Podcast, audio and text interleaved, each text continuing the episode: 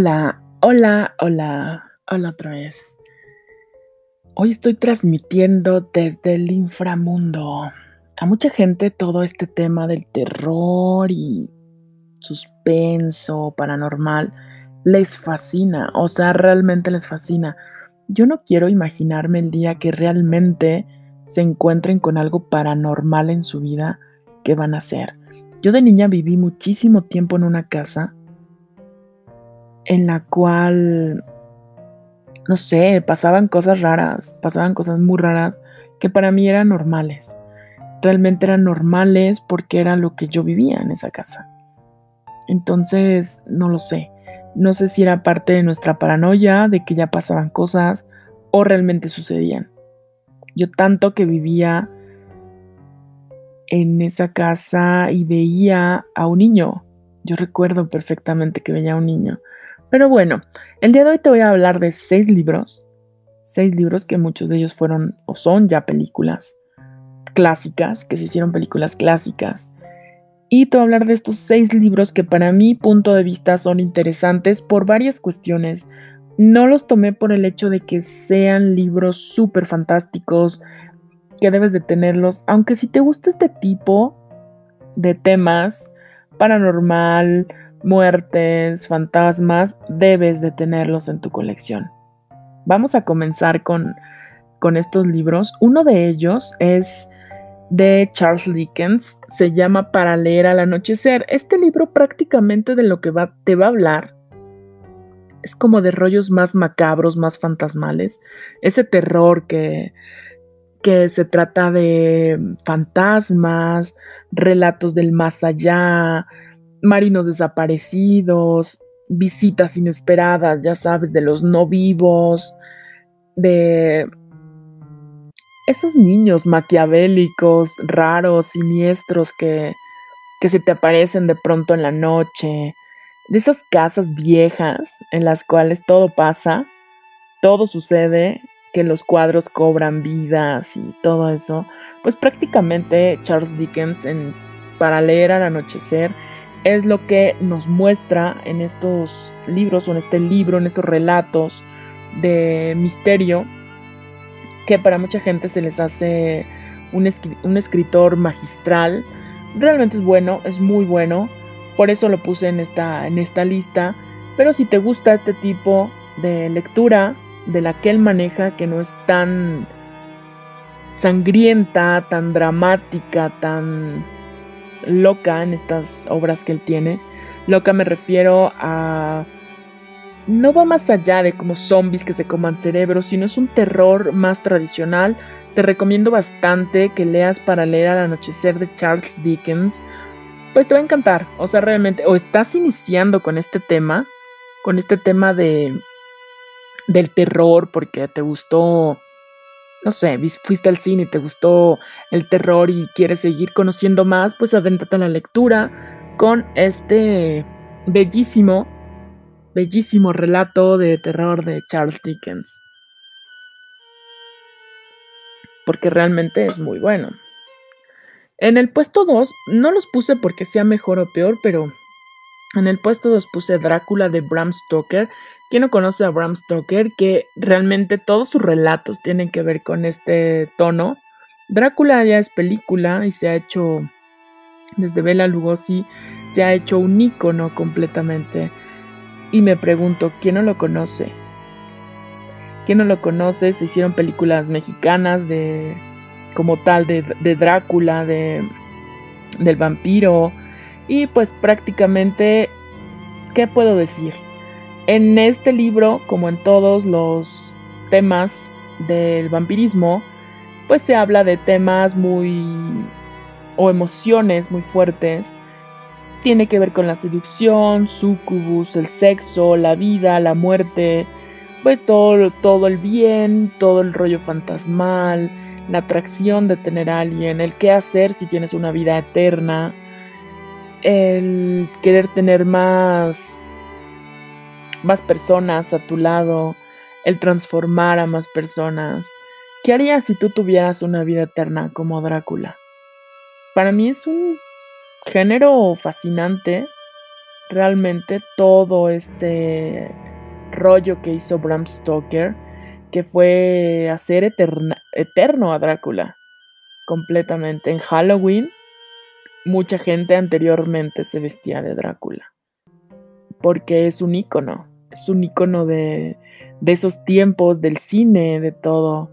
O sea, te puedes, solamente busca, googlea Drácula y te vas a dar cuenta la infinidad de, de personajes, películas que se han hecho en torno. Y el libro, créeme que no te va, aun cuando tú ya conoces la historia, el libro no te va a decepcionar, sino todo lo contrario, te va a dar temas, te va a hacer sentir diferente. Vas a ver un Drácula distinto al momento de, leer el libro, de tenerlo.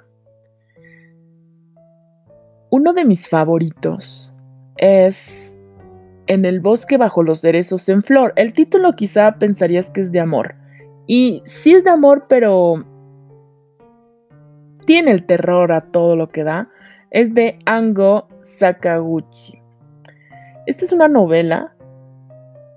Es una novela que habla totalmente de, del amor, pero de una forma sobrenatural. Se maneja como algo grotesco completamente esta novela. Imagínate una persona que es mala. Es un ladrón. Es malo. Despiadado, malo, maldito. Y se va a vivir lejos completamente de toda una sociedad.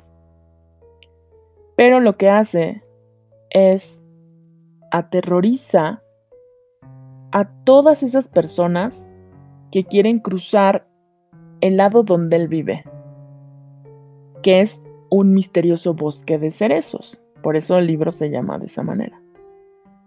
Entonces, un día, así de la nada, de todo su rollo malvado que hace, de que no quiere dejar pasar a la gente y bueno, les hace cosas atroces, les hace cosas muy malvadas. En uno de esos días se encuentra con una mujer que tiene una super belleza, ya ves que siempre se maneja como mujeres bellísimas cuando se trata de títulos paranormales para que atraigan. Entonces hace lo imposible para complacer a esa persona, para estar con ella. Al punto de volverse loco, al punto de entrar en ese colapso de locura, que obviamente gracias a ello termina de amedrentar a toda la población que pasaba por ahí. Nada más te estoy platicando un pequeño, una pequeña sinopsis, pero el libro realmente es fascinante.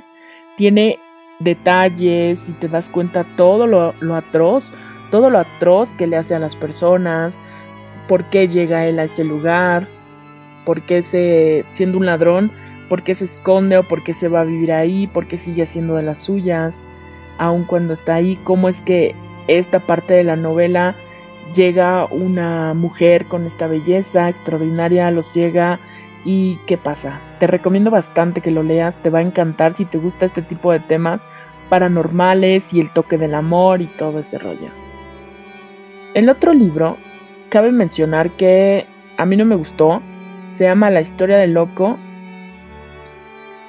de John Katzenbach. No me gustó a mí el libro, realmente no tiene mucho, pero a mucha gente le encantan este, estos temas profundos de la mente, estos thrillers que tienen que ver con irte a psiquiátricos, ver las conductas, todo lo que la mente humana tiene por mostrarte. Eh, muestran cadáveres, cuando mutilan. Entonces, ya sabes, en ese momento en que se apagan las luces todo puede pasar. La mente humana es desquiciante, completamente perturbadora. Te puede llevar a hacer cosas inimaginables. Entonces, si a ti estas historias ambientadas en psiquiátricos te encantan, te recomiendo muchísimo que leas este libro. A mí en lo particular no es algo que me apasione tanto, porque la mente humana conozco hasta dónde puede llegar realmente.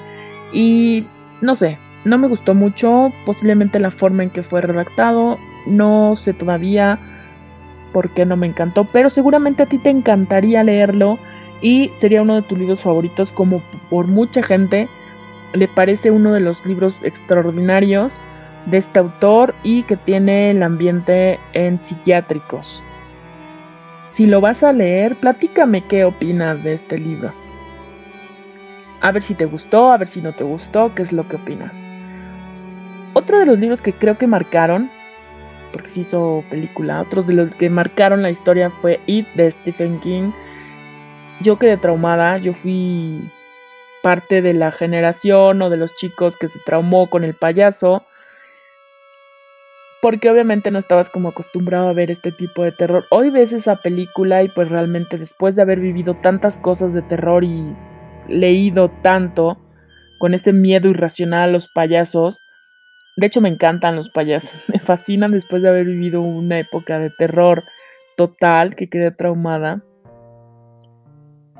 Este libro debes de leerlo es diferente a las películas en el sentido de que obviamente hay más detalles, te relatan más las cosas, pero es un icono. Stephen King es un icono del terror y aun cuando no es un terror como el que actualmente se está acostumbrado, pues este era el terror de sus inicios. Esas cosas paranormales, cosas irracionales que espantan a los niños, ya sabes, esas criaturas maléficas que se comen, mutilan, matan, secuestran a niños, se manejaba como terror y este es un icono que no debes de perderte si te gusta todo el ambiente de terror. Y bueno, vamos a finalizar con el traje del muerto de Joy Hill. Este libro nos relata la historia de un coleccionista, ya sabes, esas personas que les encanta coleccionar todo lo que se vea macabro, que haya pertenecido a un muerto, a un asesino que era malo, que era muy, pues muy brutal completamente. Tenía artilugios, desde libros de cocina, escucha, tenía libros de cocina para caníbales, sogas utilizadas por verdugos, o sea, este tipo de cosas de las que coleccionaba. Le gustaba todo eso, que fuera parte de de este ambiente, de ese terror, de ese terror humano que todos tenemos. Entonces un día, entre sus búsquedas, encuentra una oferta. Y esta oferta es de un fantasma. ¿Te imaginas que digas, está la oferta de un fantasma, ¿lo quieres comprar? Sí, te vas a comprar tu fantasma. Entonces él compra el fantasma en internet. Obviamente, pues si te encuentras un fantasma en venta y te gusta todo este rollo, no lo vas a dejar pasar. Él compra el fantasma. Entonces ya al tenerlo, prácticamente se hace dueño del traje de un muerto, al que añade a su colección como parte de sus objetos más preciados. Sin embargo, lo va encontrando en todas partes. Imagínate, te lo encuentras en la ducha, en la cama, en la ventana, en todos lados. Y lo empieza a vigilar. ¿Quieres saber más de este libro? Te recomiendo que lo leas para que te enteres, sepas qué fue lo que pasó el traje de muerto en esta historia. ¿Qué le hizo? ¿Tú qué crees que hizo? Posiblemente después hable completamente un podcast del traje de muerto de Joy Hill, porque se me hace interesante esa parte. Imagínate que estés navegando, como te decía, y de pronto fantasma en venta. Dos mil euros. ¿Lo compro o no lo compro? Tú no vas a saber de quién era. Pudo haber sido de un asesino, de un niño, de una ama de casa, de un caníbal, no lo sabe, de un verdugo. Porque tampoco te dicen época ni nada, solo es un fantasma. ¿Lo comprarías? Lo que sí te digo es que te atrevas a leer estos libros. Son muy interesantes. Yo creo que actualmente ya el terror ha cambiado muchísimo su contexto. Ahora el terror está basado en zombies, en que cae un virus dentro de tu cuerpo y te conviertes en un zombie extraño y cada vez son más raros. Y ese es el terror actual. Como que el terror se humanizó más, más a por ejemplo, la pandemia que estamos viviendo, ese es un terror humano. Ya no es tanto el terror de un, ¿cómo decirlo? Un fantasma, un ente, un espíritu, ya no, ya es más un terror de esa manera. Pero siéntate un día tranquilamente, escoge uno de estos libros, el que más te haya llamado la atención, y léelo.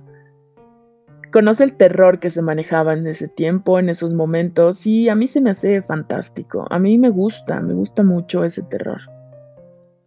De todos estos libros, yo creo que mi favorito es el terror, el traje del muerto, y como siempre, que es un clásico, me quedo con Drácula. Y en tercer lugar dejaría en el bosque bajo los cerezos en flor. Espero que te haya encantado, espero que te haya gustado este podcast. Si no te gustó, pues dime qué fue lo que no te gustó y nos vemos en otro capítulo. Recuerda, se me está yendo la voz. Se me va la voz. Antes de que se me vaya, me despido. Bueno, tomemos un poco de café. Mm, parece que ya.